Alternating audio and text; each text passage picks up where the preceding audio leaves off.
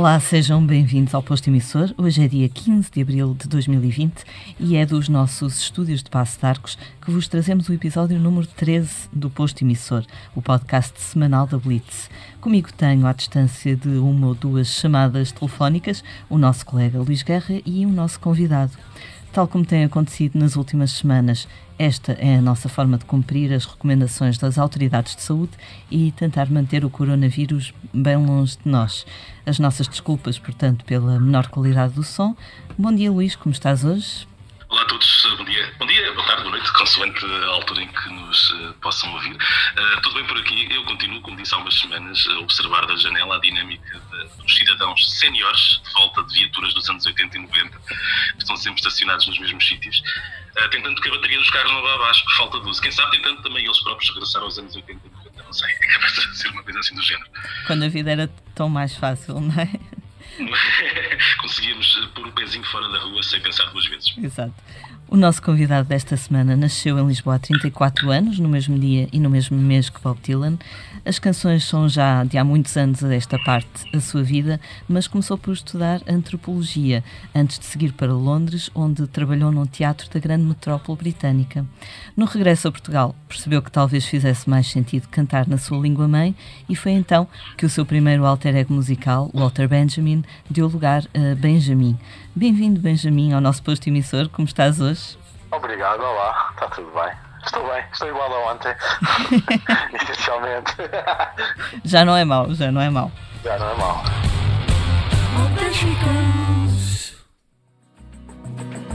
Tu só queres chegar a algum lado.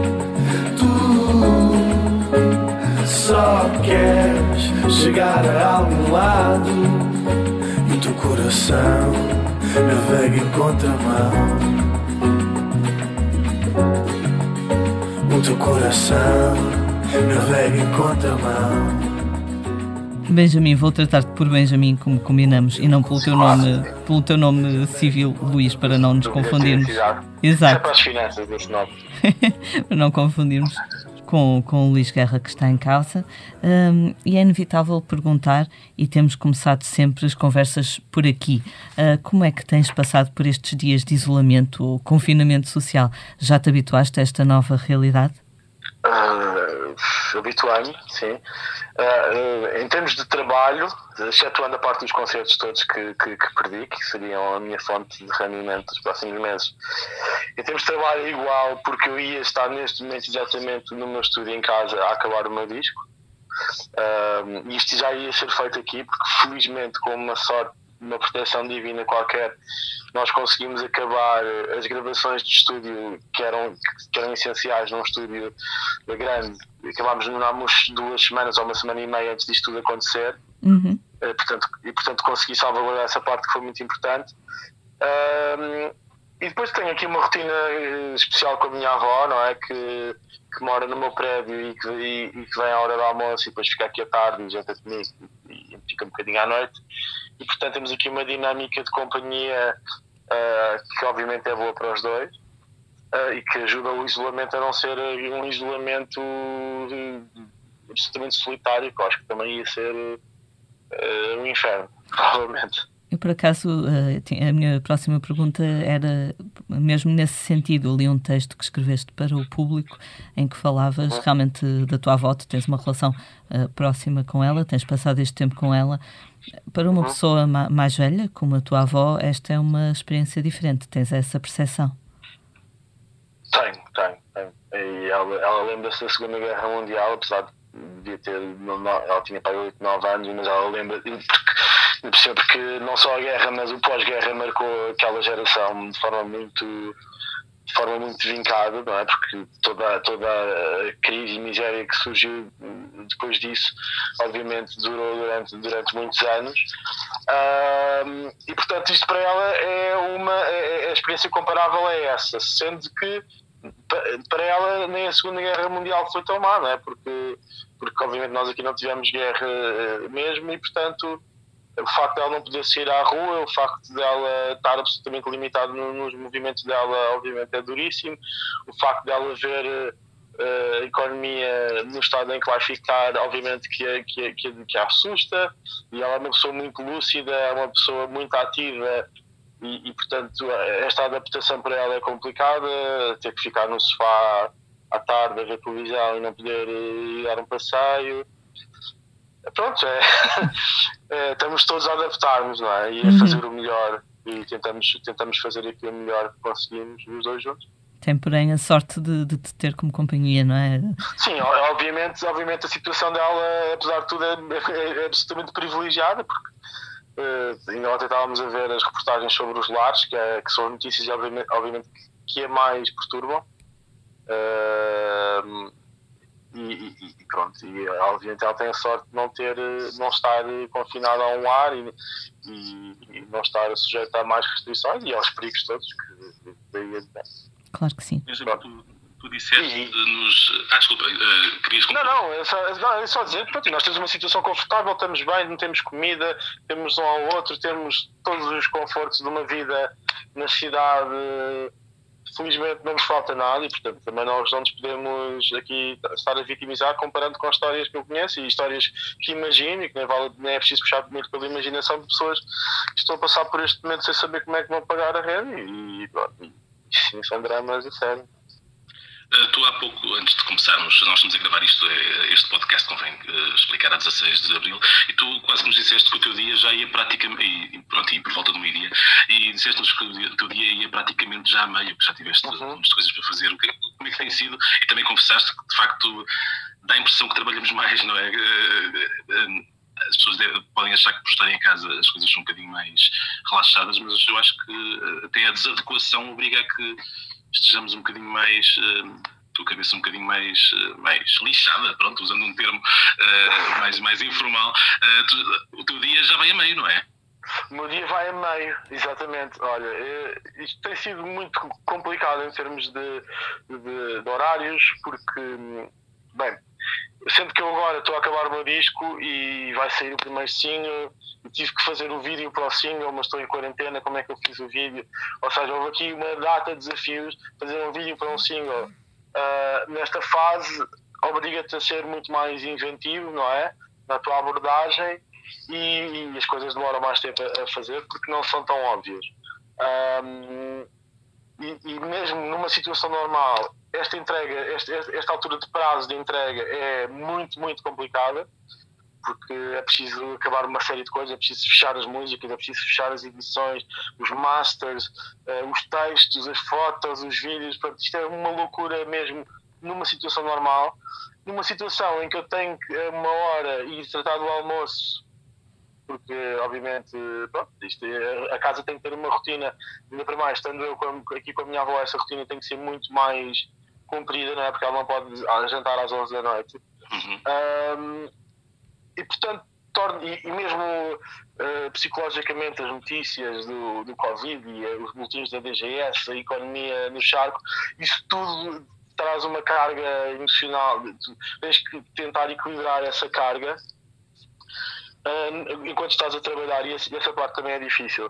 Pronto, e portanto, isto seria já numa altura, uma altura complicada em termos de horários, numa situação normal. E depois, agora, eh, hoje, por exemplo, tive, agora estou a gravar este podcast, eh, que, é, que são maneiras muito boas de, de, escapar à rotina também. E tive a dar uma, e fiz parte de um, de um painel de júri da ETIC numa aula de, das aulas de produção musical do Miguel Ângelo, que convidou-me para ser um dos membros do júri. E tem sido interessante. Eu passei amanhã, a, comecei às nove da manhã, a ouvir trabalhos de, de, de, alunos através do Zoom e deu para debater e falar sobre música. E esse equilíbrio, que é quase um regresso à normalidade, também me ajuda a, a manter-me são. Em relação ao, ao teu próximo álbum, tu, uh, tendo em conta as contingências, uh, pensas adiá-lo? Uh, ou seja, estás à espera um momento certo, não sei quando é que será para, para lançá-lo, ou, ou, ou, isso, ou não, não, não traz isso em consideração e vais lançá-lo, por isso simplesmente quando achas que ele está na altura certa, no momento certo, na forma certa? É, boa, essa é uma grande questão. E isso é uma questão, eu tenho pensado muito nisso.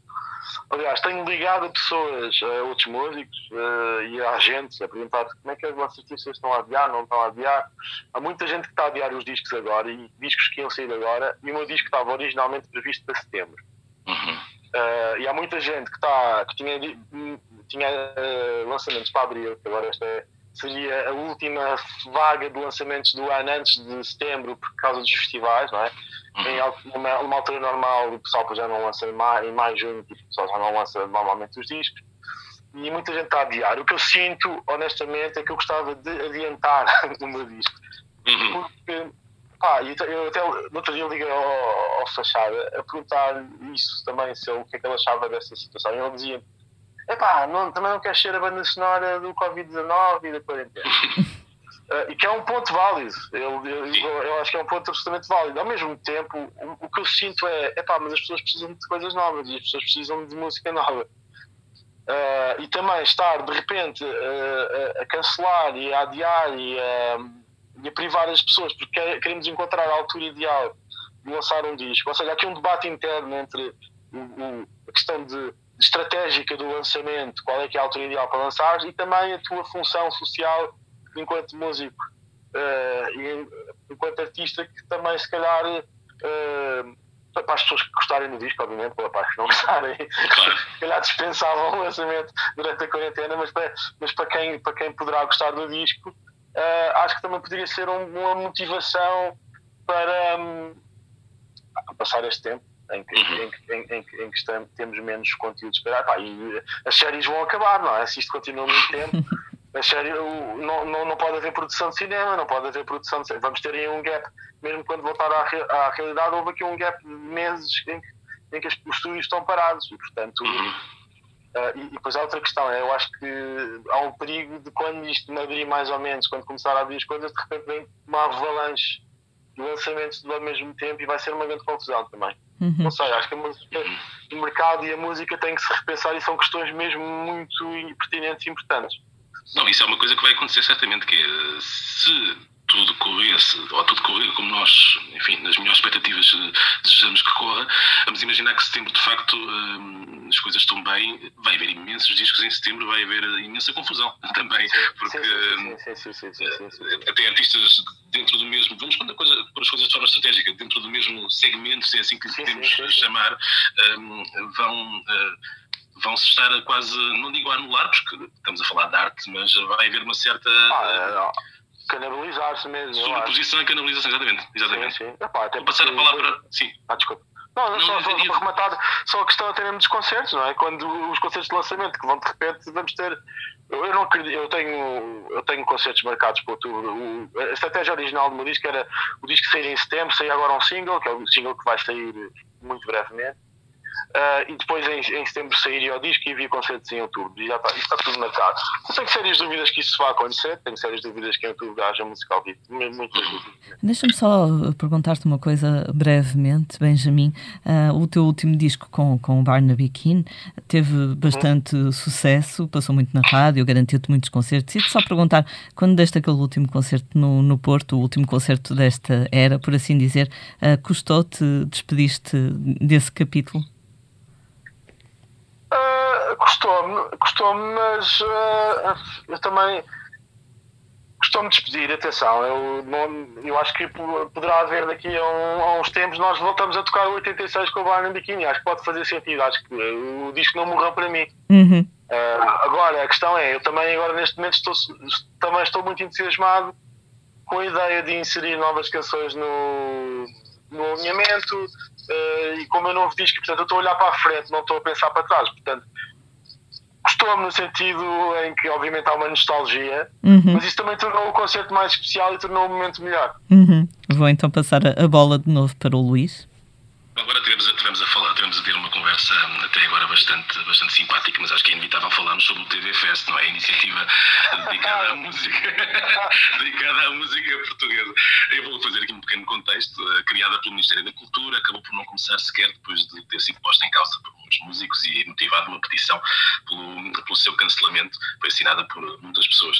depois da avalanche de críticas em relação à mecânica e aos seus critérios, acabamos, acabamos também por conhecer a visão de quem tinha aceitado participar.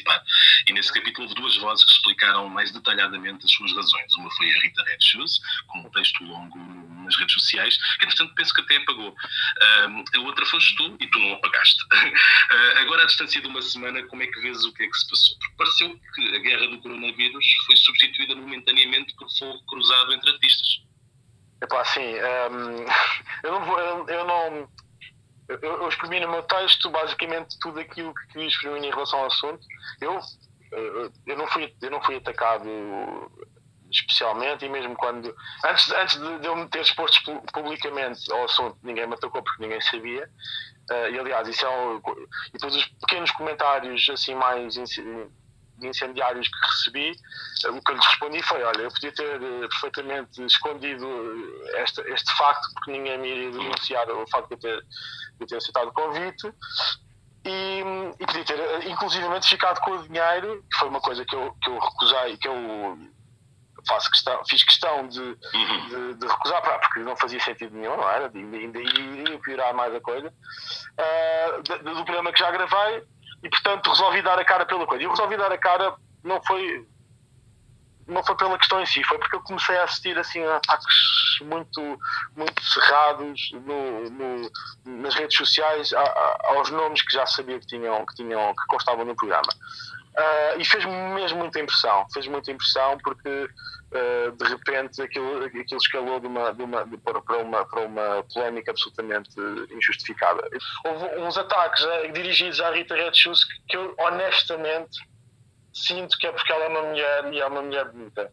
E eu acho que isso há, há um, há um não há uma ligação lógica entre os ataques e realmente aquilo que aconteceu de, de uma forma tão foi tão desproporcional que eu acho que, que é, que, é, preciso mesmo combater esse espírito de, de, de, guerra aberta nas redes sociais e que de repente insultam um músico que é um, que é um, um músico que, que, leva o nome de Portugal a muitos sítios do mundo e que, que é um talento reconhecido e a, e a, e a apelidá-lo das, das coisas piores que se pode uhum. apelidar uma pessoa, eu acho que isso não é aceitável de todo. É um bocado a cultura, é a cultura Bolsonaro em que de repente o Chico Buarque pode ser insultado pelo Bolsonaro. Eu acho que isso não é aceitável. Uh, de todo. E, portanto, uh, a grande lição que eu retiro desta, desta, desta história toda do TV Fest é que, obviamente, um, para mim, a questão dos apoios do Estado deixam de estar, pá, deixam de estar em cima da mesa, porque uh, obviamente eu não pensei, eu fui um bocado ingênuo ao ter, ao ter um, embarcado nisto de uma forma tão, tão, tão rápida. Uh, pá, e se calhar eh, eu devo pensar sempre mil vezes antes de aceitar qualquer coisa que tenha a ver com, com o Estado. E a verdade é que os, a música, nós somos provavelmente, isto aqui é uma, é uma é um dado, não é? Nós provavelmente somos uh, uh, do setor das artes, provavelmente somos os que mais contribuem para o orçamento de Estado. A música, não estou a dizer eu, estou a dizer toda, toda a área da música ao vivo, concertos ao vivo, não é? Desde os festivais até todos os concertos que existem. Provavelmente do, do, do, do setor da cultura eu apostaria que é o que contribui mais para o Orçamento de Estado e é o menos financiado pelo Ministério da Cultura. Nenhum, não, eu nunca recebi nenhum apoio do Ministério da Cultura, nem ninguém que eu conheça que, que faça música. E depois, desculpa lá, só, eu sei que estou, estou a alongar imenso. Houve uma coisa. Vontade, não, vontade. O Bernardo Barata, baixista, super baixista português, que estava com o Diabo na Cruz, ele no dia, no dia a seguir partilhou a notícia da Brisa que ia, já, já tinha começado o processo de de, de, o processo de tentar pedir ao Estado uma indemnização por, por causa das perdas uh, da sua atividade durante, durante aqui a crise do Covid em 300 e não sei quantos milhões de euros e depois não vemos, uh, não vemos ninguém a ter o mesmo tipo de reações uh, que aconteceram neste caso. Eu acho que isto também foi tudo muito mediatizado. Benjamin, não acho sei se... Acho, diz, diz? Não sei, não sei se viste uh, o texto que o Tiger Man escreveu, penso que foi ontem à noite, sobre este mesmo assunto, um texto longo uh, que coincide em vários pontos com, com o que tu dizes, nomeadamente com, com o facto de não ser nada desejável nesta altura as pessoas andarem todas a guerrear umas com as outras. Uhum. Uh, não, não sei se concordas, eu tenho a ideia com que eu fiquei a certa altura até deixei de acompanhar porque sinceramente também me estava a custar ver certas coisas, não é? Uh, a ideia com que eu fiquei é um bocadinho aquela ideia de que em casa onde não há pão, todos ralham e ninguém tem razão, Olha, não é? Tu disseste aquilo que eu disse a toda a gente com quem eu falei em privado. É essa exatamente a frase que resume esse ditado tão português e resume exatamente isto. Uhum. Neste mesmo posto emissor, o Miguel Araújo, que foi um dos nossos convidados, colocava a hipótese de o live streaming ser, nesta altura, mais do que uma forma provisória de dizer estamos aqui, estamos juntos, uma possibilidade de rendimento, por mais pequeno que seja. Uh, tu, Benjamin, tens feito alguns lives no Instagram, presumo que não com esta intenção. Consegues perspectivar que de uma forma mais sistemática e pensada isto se transforme numa fonte de receita, com patrocínios, com publicidade, capaz de atenuar um bocadinho, porque estamos a falar de, de, de dimensões diferentes, a quebra de receitas? Uh, patrocínios, publicidade, acho que até pode ser uma, uma, uma coisa viável Agora a questão, isso aí há algumas pessoas a comentar que os, que os, que os streams deviam ser pagos. E, uhum. Eu acho que isso ia ser muito difícil o público realmente aderir a isso, até porque há outra questão que eu penso que é pá, no momento em que muita gente está a passar mal em termos económicos e não sabe, ou seja, os músicos estão com problemas, isto é um problema sem dúvida para nós mas não deixa de ser um problema para as pessoas que trabalham em restaurantes, para as pessoas que trabalham em centros comerciais, para as pessoas que têm trabalhos precários, não é? a descaridade é generalizada no país. E, portanto, também não estou a acreditar que as pessoas vão abdicar de saber como é que vão pagar a renda ou como é que vão comprar a comida uh, no supermercado uh, para, de repente, estar a pagar por streams. Uh, isso é devido, devido que funcione. Uhum. Uh, eu, até, eu acho que há uma função aqui, epá, aquele festival Eu Fico em Casa, no qual eu participei. Eu comecei, eu vi a partir do primeiro dia. Eu estava muito cético em relação à cena do live no Instagram, até porque eu nunca, nunca vi lives no Instagram na vida. Mas a verdade é que agora faz sentido, se calhar, ver lives no Instagram e aquilo trouxe-me muito conforto nessa semana, ajudou-me muito ver uh, o Shinobi em casa dele, ou ver uh, o Molinex, ou ver o Branco, ou ver pá, o Samuel Lúria. Um, adorei estar ali a ver aqueles momentos e estamos todos, e acho que as pessoas sentiram uh, próximas dos seus ídolos, em muitos casos, não é? De, de músicos que admiramos, uh, seja o Diogo Pissarra, seja, quem, seja qualquer um que tenha participado. E, e, e sentir que eles estão em casa deles e que estão a passar exatamente pela mesma coisa que nós estamos a passar. E estão, de repente, no habitat natural deles a partilhar a arte deles connosco. E, e é nestes momentos que a arte revela a sua verdadeira importância.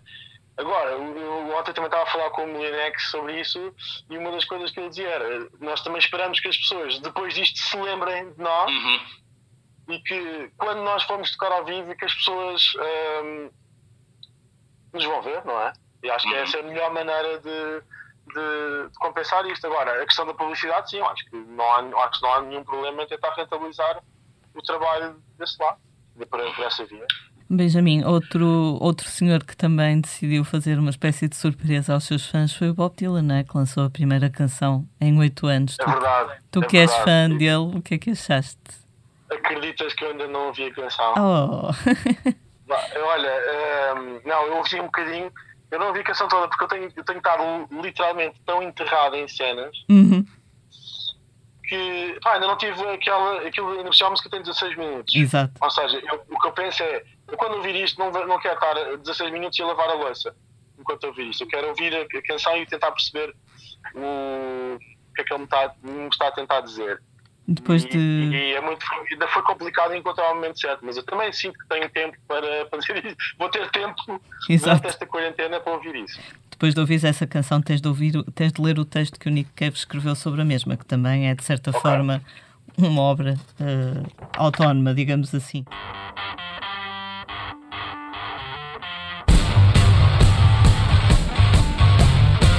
Onde?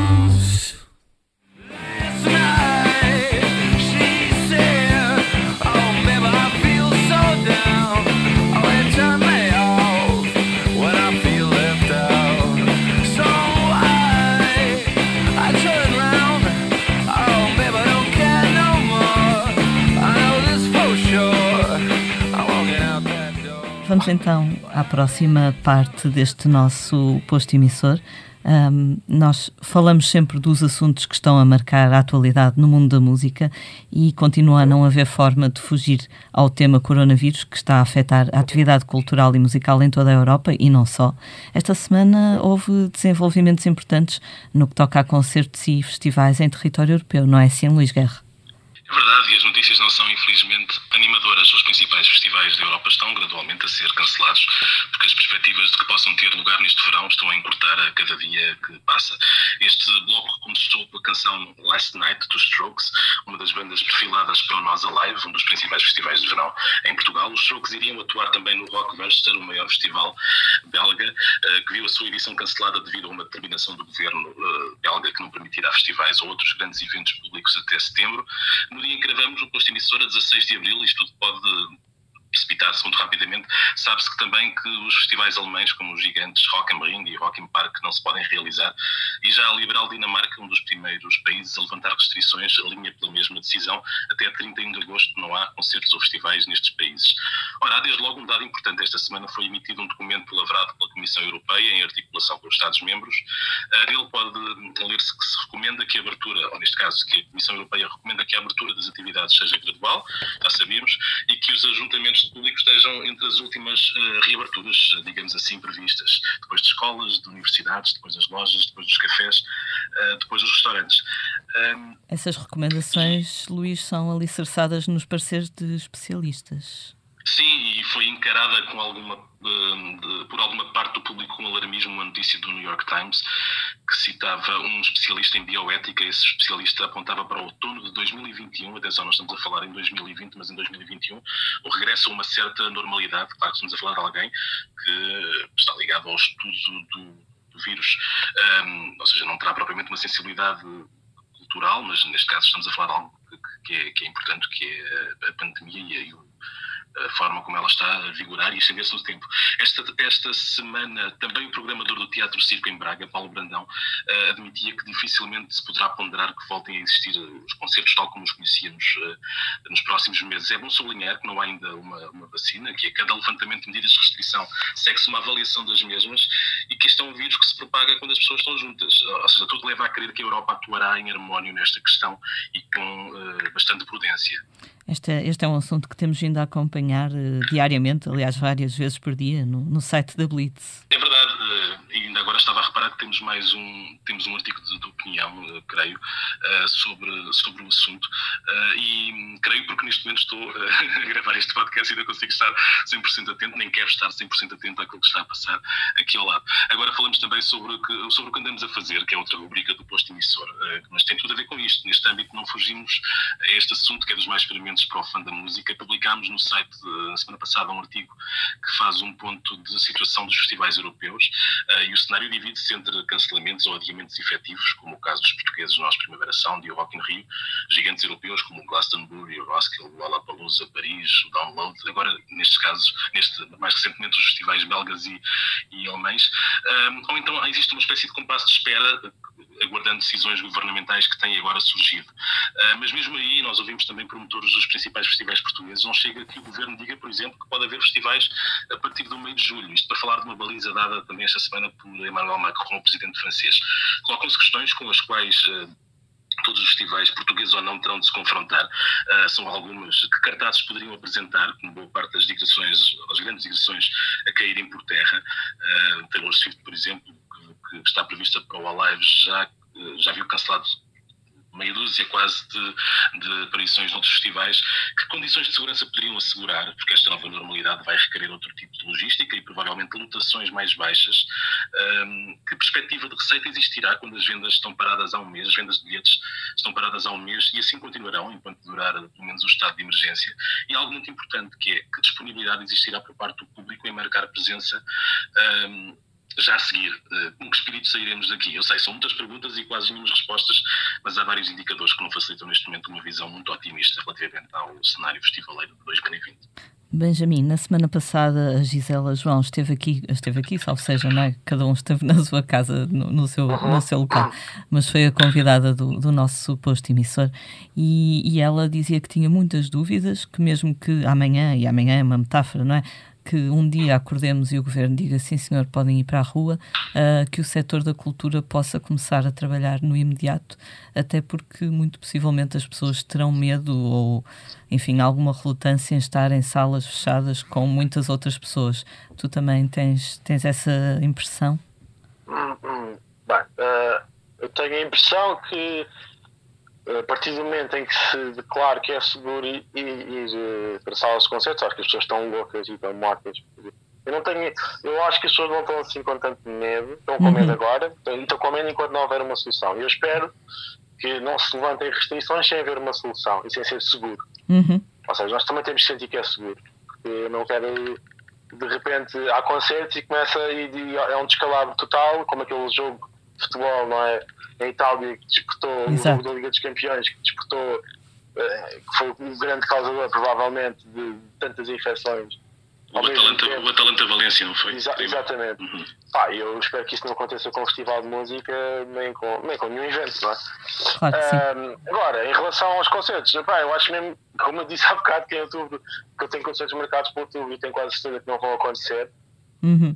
Uh, eu acho que isto vai ser tudo gradual, portanto, nós vamos de repente começar a fazer uma vida mais normal, que é podemos ir trabalhar, podemos, se calhar, ir jantar a casa dos amigos com os cuidados devidos depois voltamos para a nossa casa diretamente, não vamos, não vamos beber cervejas, não vamos sair à noite, não vamos para discotecas, não vamos estar em grandes grupos. Isto vai acontecer durante o ano, durante o ano, até, até haver a vacina ou até haver a tal imunidade do grupo e que seja seguro nós estarmos de repente todos juntos outra vez, porque é o, a grande questão desta pandemia, e essa é a questão fundamental disto tudo, e espero que, que haja muita gente a pensar nisto, é que isto é uh, grande, o grande embate da sociedade humana com a realidade, que é o embate do capitalismo, e não digo isto, não digo capitalismo enquanto, enquanto chavão ideológico, digo isto enquanto realidade social, enquanto sistema político, sistema económico, não é? Uhum. O capitalismo, de repente, debate-se com Uh, a natureza, o homem contra a natureza e o homem que achava que já era invencível porque nós já temos telemóveis que têm câmera e já temos a internet e fomos ao espaço, mas uhum. a verdade é que vem um vírus do morcego e nós estamos todos enfiados em casa. Uh, portanto, a nossa tecnologia é muito forte, mas não é maior que a natureza. E espero que isto também seja um bom um prelúdio para o problema que nós temos iminente, que é mais grave que o coronavírus, que é o aquecimento global. que realmente nós eh, ignoramos e pomos a economia em cima disso, eh, mas a verdade é que temos aqui a prova de quando o aquecimento global ainda se tornar, começar a, à medida que se vai tornando mais extremo, eh, os aviões vão voltar a estar todos parados nas pistas de, dos aeroportos e a aviação aí é que vai mesmo à falência. É? Agora, vai, agora já vai acontecer isso. E portanto, aqui isto é um, toda uma grande questão. não é só os concertos são são uma delas. Eu também acho que as coisas vão começar a ficar locais, muito mais locais. Acho que, eh, acho que não vai haver a banda americana, o Spacement no, prima, no Primavera, não é? Uhum. Uh, se calhar temos que fazer um, um, umas festas e, um, e, uns concertos em que temos. Epá, é o, é o Luís Vera, é o Samuel Lúria, é o Agir, é, epá, é o que for. Dizer, são, nós vamos ter que. Acho que a música portuguesa também vai ter que saber reinventar e também dar resposta a isso. E acho que isso é um bom desafio para os músicos terem uhum. e, para, e, para, para, os criadores portugueses terem e para, e para se começar a pensar, porque de facto as restrições também vão ser ao nível do, das grandes deslocações. E portanto, se calhar o consumo de música vai ter mesmo que mudar em todo o mundo. Claro que sim.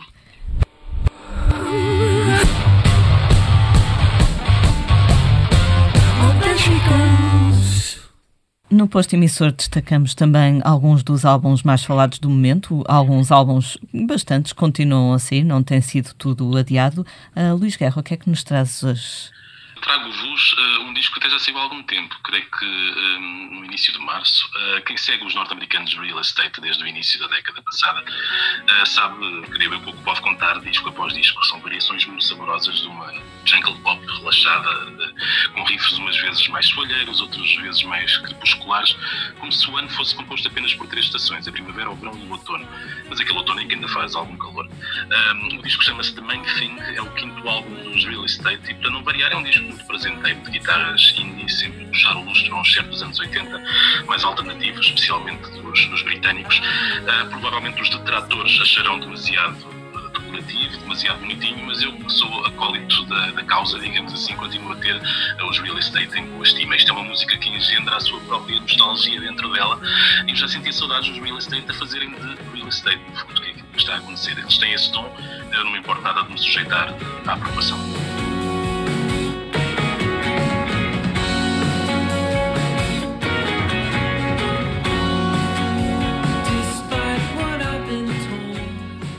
E eu ouvi esta semana, ou na semana passada, o disco da Laura Marling, que acaba de sair. A Laura Marling é uma cantora, compositora inglesa que aos 30 anos já vai no sétimo álbum. E são todos bons. O novo chama-se Song for Our Daughter e é um conjunto de canções muito belas e delicadas dentro do estilo folk a que ela nos vem habituando. I drew pictures of you long before I met you, just a fragment of my mind. I had called out for you almost every night. Precious things are hard to find. Curiosamente, numa altura em que muita gente está a adiar o lançamento dos seus discos, como nós falamos, a Laura Marling decidiu antecipá-lo. Song for Our Daughter, em que ela imagina uma data de conversas com uma filha que, por enquanto, é imaginária, estava marcado para agosto, mas a autora decidiu lançá-lo já. Diz que não vê razão para esperar e que espera que ele possa entreter quem o ouve, ou ainda melhor, emprestar algum sentimento de união, assim, algum aconchego a, a todos nós que agora estamos, podemos estar em casa protegidos ou ouvi-lo. É verdade que as lojas de disco continuam fechadas, mas podemos ouvir o disco nas plataformas de streaming e também encomendá-lo, que eu fui verificar, uh, a partir do, do site da artista.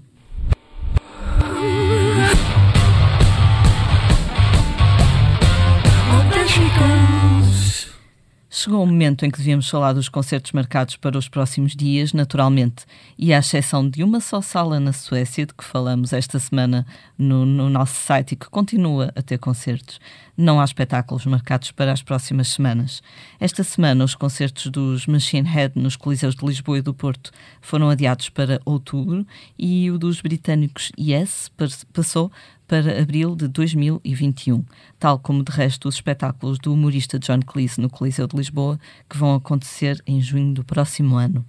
O que continua em crescimento são os espetáculos à distância.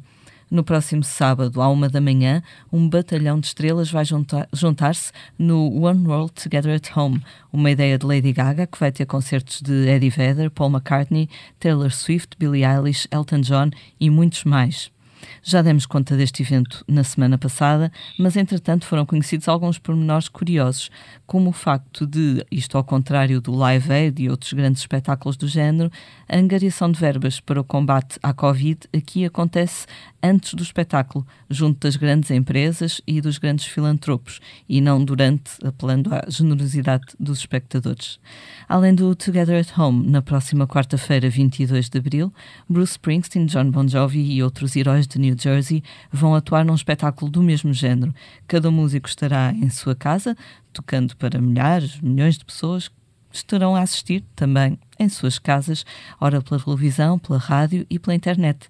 É no dia 22 de abril, uma quarta-feira, em Portugal, é às 11 da noite.